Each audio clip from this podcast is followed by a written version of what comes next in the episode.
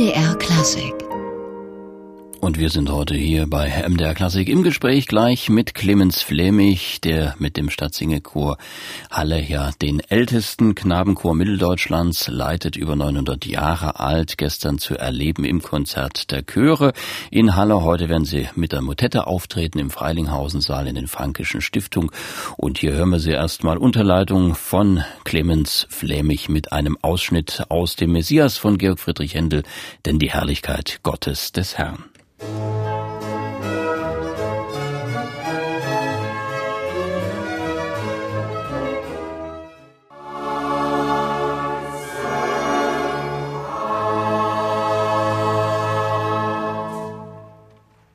Heute zu Gast bei MDR Klassik der Leiter des Stadtsingechors in Halle, des ältesten Knabenchors in Mitteldeutschland, Clemens Flemich. Herzlich willkommen bei MDR Klassik.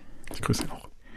Herr Flemich, äh, Sie sind ja der Enkel des Kreuzkantors äh, Martin Flemich und haben selbst auch die Jugend im Kreuzchor, glaube ich, verbracht. Ist das richtig? Ja, das ist richtig. Ich Wie haben Sie die denn erlebt im Internat da?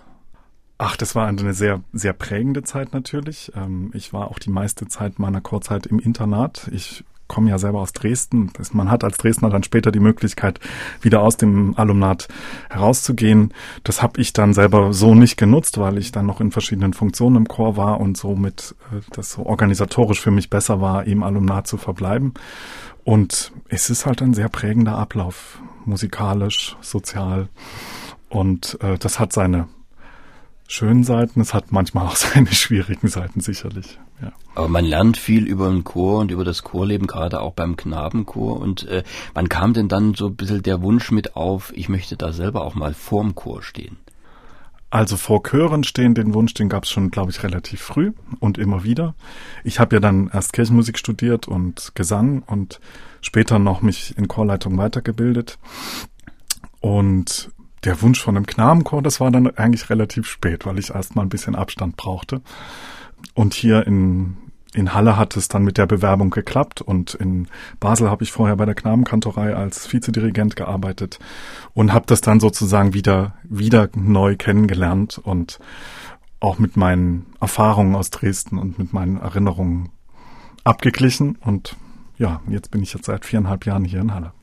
Das Kirchenmusikstudium, das ist ja ein sehr umfangreiches. Das ist, habe ich mir letztens erst sagen lassen, ja doch äh, wesentlich intensiver als, sagen wir, das normale Musikstudium. Es ist zumindest von der Fächeranzahl äh, sehr umfangreich und sehr vielfältig, also äh, vergleichbar mit einem Schulmusikstudium auch. Und äh, man spielt jetzt nicht nur vier Stunden lang Orgel am Tag, äh, sondern hat eben halt noch Klavier, Dirigieren. Das sind ja so diese drei, ich denke, die drei großen Dinge, die, die man hat. Ähm, Dirigieren, Klavier, Orgel und, und dann noch alle Nebenfächer, um das Profil eines Kirchenmusikers auszufüllen, was ja auf jeder Stelle auch dann wiederum eigentlich anders ist.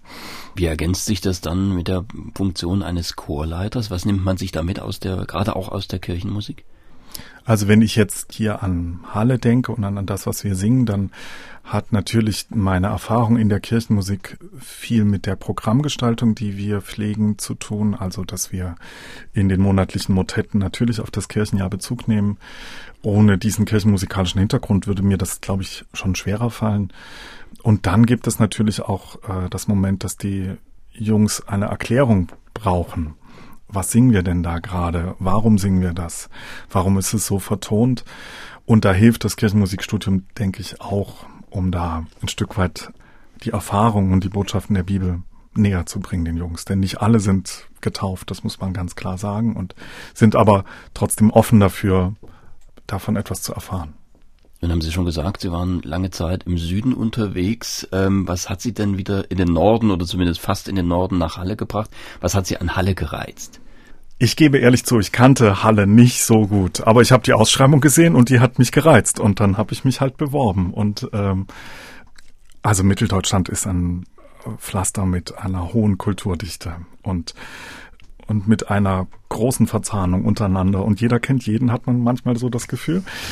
Ähm, und ähm, ich habe es genossen, auch mal in Süddeutschland zu sein und äh, davon weg zu sein, aber ich finde es auch schön, wieder, wieder hier zu sein und das mitgestalten zu können.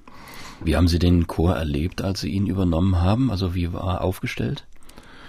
Der war sehr gut aufgestellt, der war ähm, wir sind jetzt natürlich noch ein bisschen gewachsen, weil die Mitgliederzahlen sich stabilisieren, aber mein Vorgänger hatte äh, sehr gute Arbeit geleistet und ähm, ich glaube, er hatte dem Chor ein Stück weit eine andere Prägung gegeben als, als die, die ich jetzt führe, aber das ist ja normal, dass jeder Chorleiter das vielleicht in etwas andere, andere Bahn lenkt und in seine Bahn lenkt. Aber grundsätzlich war der Chor in einer guten Verfassung.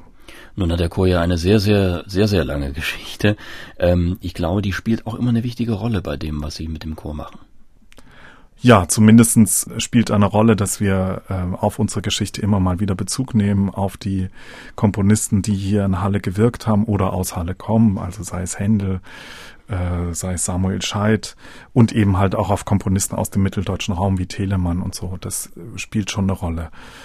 Dass die Verbindung von schulischer Ausbildung und chorischer Ausbildung eben halt äh, so lange hier in Halle praktiziert wird und und dass das immer ein, auch ein Spannungsfeld ist, ja, das ist sozusagen eine Fortsetzung der langen Geschichte, die wir jetzt eben halt machen. Ja, und Sie setzen Sie fort, diese lange Geschichte des Stadtsingechors Halle im MDR Klassikgespräch heute.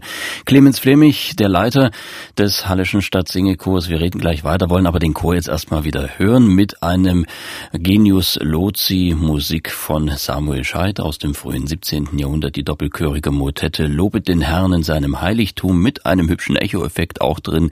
Clemens Flemich leitet den Stadtsingechor Halle.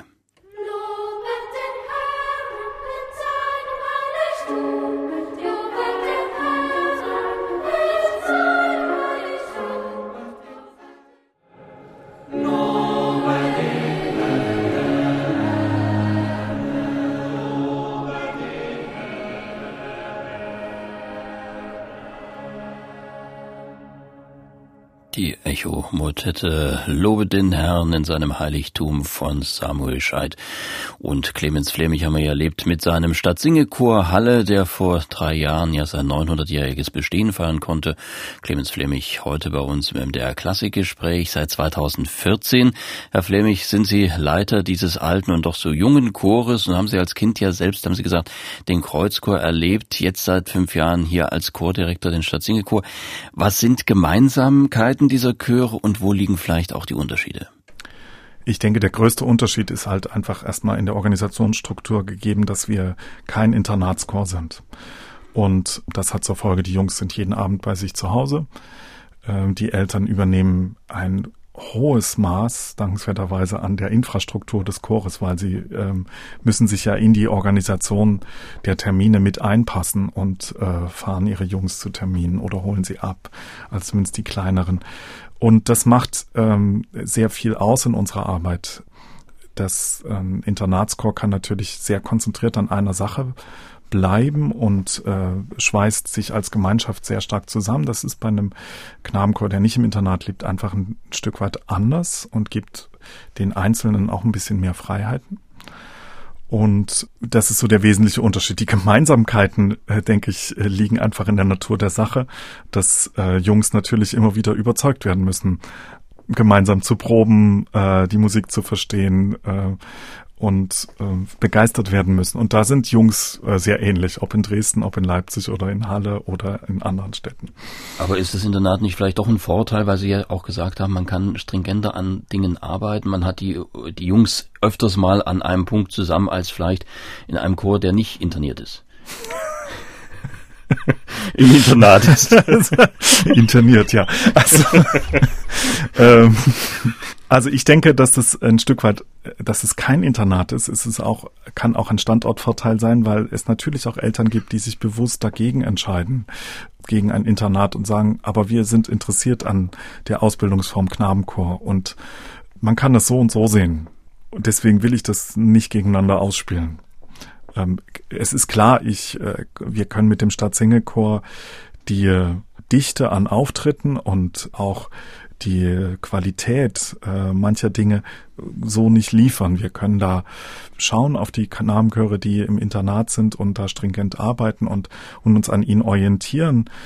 Aber wir werden das vielleicht jetzt nie so in dieser Perfektion äh, hinkriegen. Das ist auch, glaube ich, nicht unbedingt das Ziel. Man muss auch einfach sehen, dass es eine, eine Bildungsstätte ist, ein Knabenchor und dass, dass die Jungs Musik erleben sollen und Musik erlernen sollen und das Chor singen und, und etwas erleben sollen und ähm, das in die aller, allerletzte Perfektion zu führen, wie das vielleicht Internatschöre tun, das werden wir so nicht machen. Jedenfalls nicht unter meiner Leitung.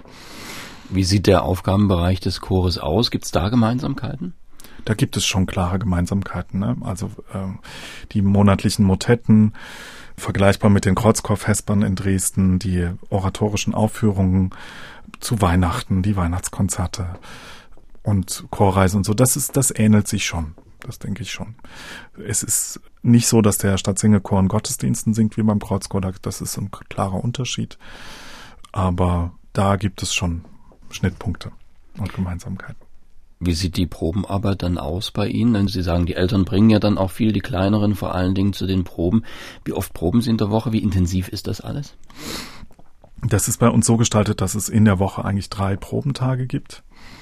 Äh, das ist Montag, Mittwoch und Donnerstag und man muss sich das im Grunde so vorstellen, dass Montag getrennt geprobt wird zwischen Knaben- und Männerchor. Mittwoch auch noch getrennt und dann schon mal zusammengeführt wird und dass es Donnerstag eine zusammenführende Gesamtchorprobe gibt und das jede Woche. Also das ist schon noch intensiver als ein Knabenchor, der sich nur einmal wöchentlich trifft oder so. Also das muss man auch sagen. Und äh, Sie hatten ja auch die musikalische Bildung angesprochen, die Sie den, den Jungen zukommen lassen. Beim Chor ist es ja viel Hintergrundarbeit auch neben den Proben eigentlich, die man leisten muss, Stimmbildung und Umgang mit Musik und so weiter. Wie sieht das bei Ihnen aus?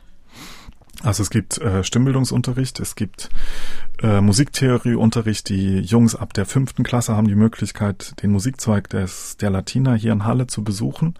Ähm, und im Rahmen äh, des Unterrichtes dort haben sie halt Musiktheorie, Musikkunde und die Stimmbildung.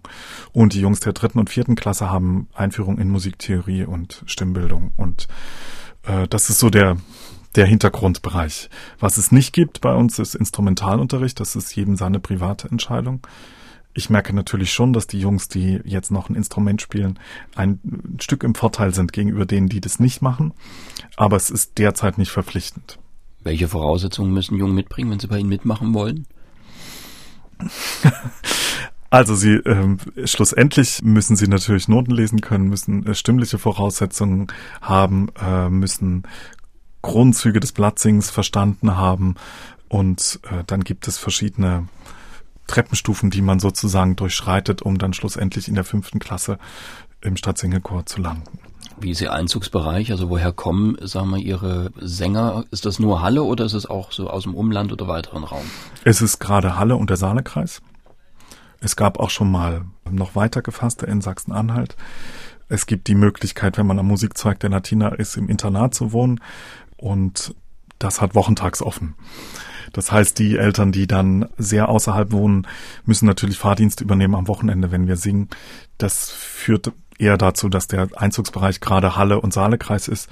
Vielleicht kann man ihn ja äh, noch auf die Region hier erweitern, aber das ist Thema, was vielleicht irgendwann später noch kommt. Und Sie haben ja gerade eine ganz neue CD mitgebracht. Da sind schöne Sachen drauf, unter anderem von Johann Heinrich Rolle. Den kennt man ja immer noch viel zu wenig eigentlich. Barockmeister, der so ein bisschen im Hintergrund noch steht. Was hat Sie gereizt, das auf die CD mit draufzunehmen?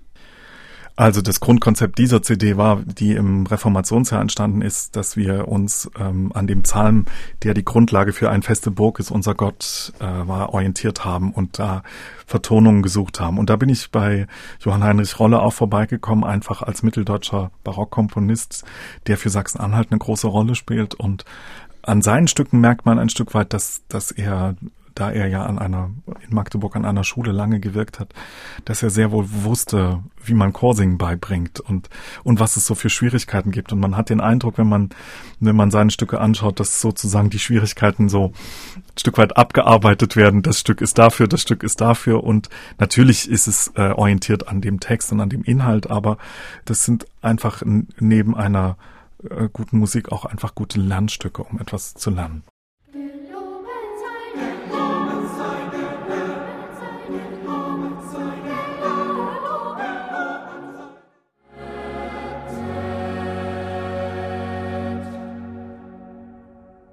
Der Stadtsingekohalle singt Johann Heinrich Rolle, dem in Quedlinburg geborenen späteren Magdeburger Kantor und diese Motette gelobet sei ist eine Weltersteinspielung gewesen, zu finden auf der noch ziemlich frischen CD des Stadtsingechores Halle im letzten Jahr herausgekommen und bei uns ist heute der Mann, der seit fast fünf Jahren die Geschicke des Chores leitet, Clemens Flemich. Herr Flemich, diese CD, die wir gerade gehört haben, die war ein Beitrag zum Reformationsjubiläum, haben Sie gesagt. Auf der anderen Seite waren Sie gerade ausgerechnet in diesem Reformationsjahr beim Papst zu Gast. Wie kam das denn?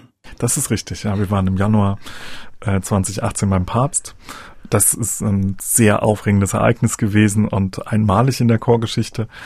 Es gibt den Gedenktag des Apostel Paulus, der ist im Januar, ich glaube der 25.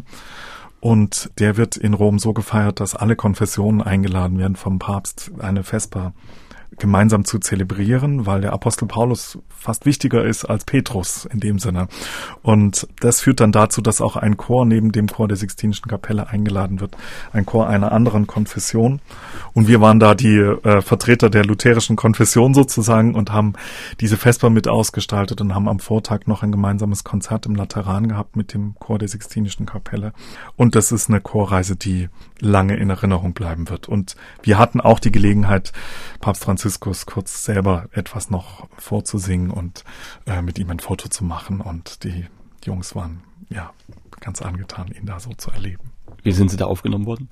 Also sehr, sehr freundlich und er hat uns angestrahlt und er kann ja ein bisschen Deutsch, weil er ja auch mal in Deutschland gelebt hat und oh, ihr singt gut, hat er gesagt. Und das ist so noch immer in aller, aller Munde, dass er das gesagt hat, kurz nach Wenn der Heilige Vater das Ja, dann genau. muss es, es war zu früher Morgenstunde, muss man sagen, in der Kälte Roms. Also da war es noch nicht richtig warm im Januar und die Jungs haben etwas gebippert, aber wir haben das draußen gemacht. Aber das lange Warten von einer halben Stunde auf ihn hat sich da schon gelohnt. Was haben Sie ihm da vorgesungen? Telemann, das ist meine Freude. Also auch was Lutherisches dann. Ja, ja. Aha, gut. Also Ökumene gelebt dort in ja. Rom. Wie sieht es denn eigentlich aus, wenn Sie sich Repertoire erschließen? Das ist ja doch aufgrund der langen Geschichte des Chores auf der einen Seite, aber auf der anderen Seite natürlich auch aus eigenem Interesse. Wie weit ist der Rahmen da gesteckt? Also der Rahmen ist ein, einerseits aus dem Bedürfnis gesteckt, dass die Jungs so viel wie möglich erleben sollen, so viel wie möglich verschiedene Dinge, aber natürlich einfach auch aus meinem Erfahrungshintergrund als Kirchenmusiker und aus dem, wo wir uns jetzt gerade im Jahr befinden. Ähm, und dann muss man einfach schauen, was hat man für eine Besetzung gerade, wie, wie sieht es aus, was können wir gerade schaffen und wie viel Probenzeit man hat. Das sind so die groben Rahmen und daran orientiert sich eigentlich dann das, was ich ähm, mit dem Chor mache es ist weniger so, dass ich äh, zu Hause sitze am Schreibtisch und sage, also das Stück wollte ich schon mal unbedingt machen, sondern sind eigentlich erstmal die Grundbedingungen daneben, die dann dazu führen, dass ich Dinge entdecke. Und es gibt ja auch immer wieder Kooperationen mit anderen musikalischen Institutionen, Ensembles. Wie oft passiert das? In diesem Schuljahr zum Beispiel ziemlich oft. Wir hatten äh, im Herbst eine Kooperation mit der Jugendmusiziergruppe Michael Pretorius aus Leipzig. Das ist eine Musiziergruppe, die sozusagen historisch informiert musiziert. Da haben wir Sachen von Pretorius und von Scheid gemacht. Dann gibt es einmal jährlich äh, mit dem Kammerorchester der Latina eine Kooperation. Da haben wir eine Kantate von Johann Ernst Bach entdeckt. Dann kommt der Knabenchor Hannover zum Händelfest und wir kooperieren mit denen zusammen in einem Konzert mit Werken von Händel und Bigalia und von Johann David Heinichen. Und zum Schluss des Schuljahres gibt's noch die Lübecker Knabenkantorei zu Besuch und wir singen gemeinsam Schöpfung. Also dieses Schuljahr ist reich an Kooperationen und äh, ich finde das äh, manchmal vergesse ich dann auch was, wenn ich erzähle. Also jetzt der Universitätschor in Halle, den habe ich auch noch vergessen. Die, mit denen machen wir zusammen das Liverpool Oratorio von McCartney. Und ich finde das sehr wichtig, dass einerseits die Jungs andere Institutionen kennenlernen, wie die musizieren, aber dass wir auch dadurch bekannter werden im Umkreis hier. Nun haben wir gesagt, die Geschichte des Chores ist sehr, sehr lang. Gibt es da eigentlich Forschung zur Geschichte des Chores? Schon, ja, ja. Also es gibt äh, Musikwissenschaftler, die bestimmte Bereiche äh, in der Geschichte untersucht haben, wie zum Beispiel im 19. Jahrhundert der Chor in den frankischen Stiftungen. Es gibt eine Mitarbeiterin von uns, die Frau Tim Hartmann, die die Publikation zum äh, Jubiläum gemacht hat. Singt weiter, Jungs, singt weiter. Da ist die Geschichte auch auszugsweise dargestellt. Also das kommt schon immer mal wieder vor, dass sich jemand etwas aus der Geschichte des Chores nimmt. Und da gibt es auch, glaube ich, immer noch Bereiche, die man näher beleuchten kann. Weil es gibt ja nicht so viele Institutionen, gerade auch musikalischer Art, die die Geschichte auch der Stadt Halle so lange begleiten. Welche Unterstützung oder welche Reputation haben Sie denn bei der Stadt? Grundsätzlich ist der Chor ja in städtischer Trägerschaft. Also ein Großteil der Ausgaben, die der Chor verursacht, werden durch die Stadthalle getragen. Und das ist eine großartige Sache, dass sich die Stadthalle dazu entschlossen hat, den Chor in städtischer Trägerschaft zu führen. Und ich denke, da unsere Bekanntheit wächst und auch zum Beispiel mit dem Rom-Besuch ist es auch merkbar, dass vielen bewusst wird, ich sag's mal in Anführungsstrichen, welches Tafelsilber die Stadt da hat. Wenn Sie zurückblicken, welche Projekte waren da vielleicht am erfolgreichsten mit dem Chor? Also ich, die erste große Sache in meiner Zeit war natürlich die 900-Jahr-Feier, das, äh, das Jubiläumsjahr 2016. Da gab es viele Projekte, die für mich erfolgreich waren, wie der Mozart Messias oder auch die Besuche in Dresden und in Leipzig, die Uraufführungen zum Festkonzert, andere Uraufführungen in diesem Jahr. Das geht eigentlich immer, immer so weiter. Ich will das gar nicht so eigentlich will ich das nicht gegeneinander ausspielen und mir ist es lieber in der Gegenwart und in der jeweiligen Woche so gut wie möglich zu arbeiten. Aber Sie hatten die Uraufführung erwähnt. Auf der neuen Platte sind gleich zwei drauf, die dann auch äh, gleich Weltersteinspielungen wurden. Der Rolle, den hatten wir ja vorhin erwähnt, der fällt vielleicht nicht so drunter, weil das ja ältere Musik ist, aber zwei ganz neue Werke, eins davon von Thomas Buchholz, da schlägt sich dann auch die Brücke in die Gegenwart. Der schönsten und herrlichsten Gabe Gottes, eine Motette, die in sogenannte Arkaden gegliedert ist, musikalische Bögen und so hört sich das dann an. Yeah, Neue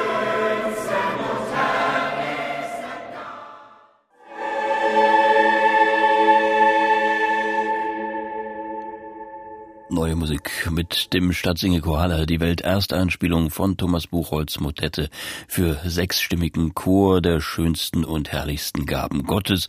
Und bei uns ist der Leiter des Stadtsingechors Halle, den wir gerade gehört haben, Clemens Flämig. Herr Flämig, Sie gehen ja mit dem Chor auch auf Reisen. Wie funktioniert das denn, wenn man die Kinder ja nicht so kompakt im Internat versammelt hat? Wie geht das dann organisatorisch? Also so eine Konzertreise hat einen langen Organisationsvorlauf natürlich. Erstmal müssen natürlich alle Orte organisiert werden und so weiter. Wenn das alles steht, dann kommt immer die schwere Frage, wer fährt denn mit? Weil wir sind jetzt gerade etwas über 90 Sänger und das ist eine Größe, die wir finanziell nicht immer stemmen können, auch quartiermäßig nicht stemmen können, so dass es meistens um die 55 Sänger sind, die, die dann auf eine Konzertreise mitkommen. Und dann muss man entscheiden, und immer hoffen, dass diejenigen, die nicht mitkommen, nicht völlig demotiviert sind.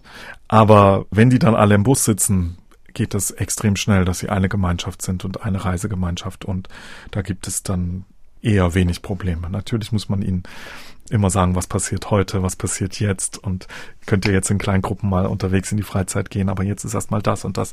Aber das ist eigentlich gleich wie bei jedem Chor.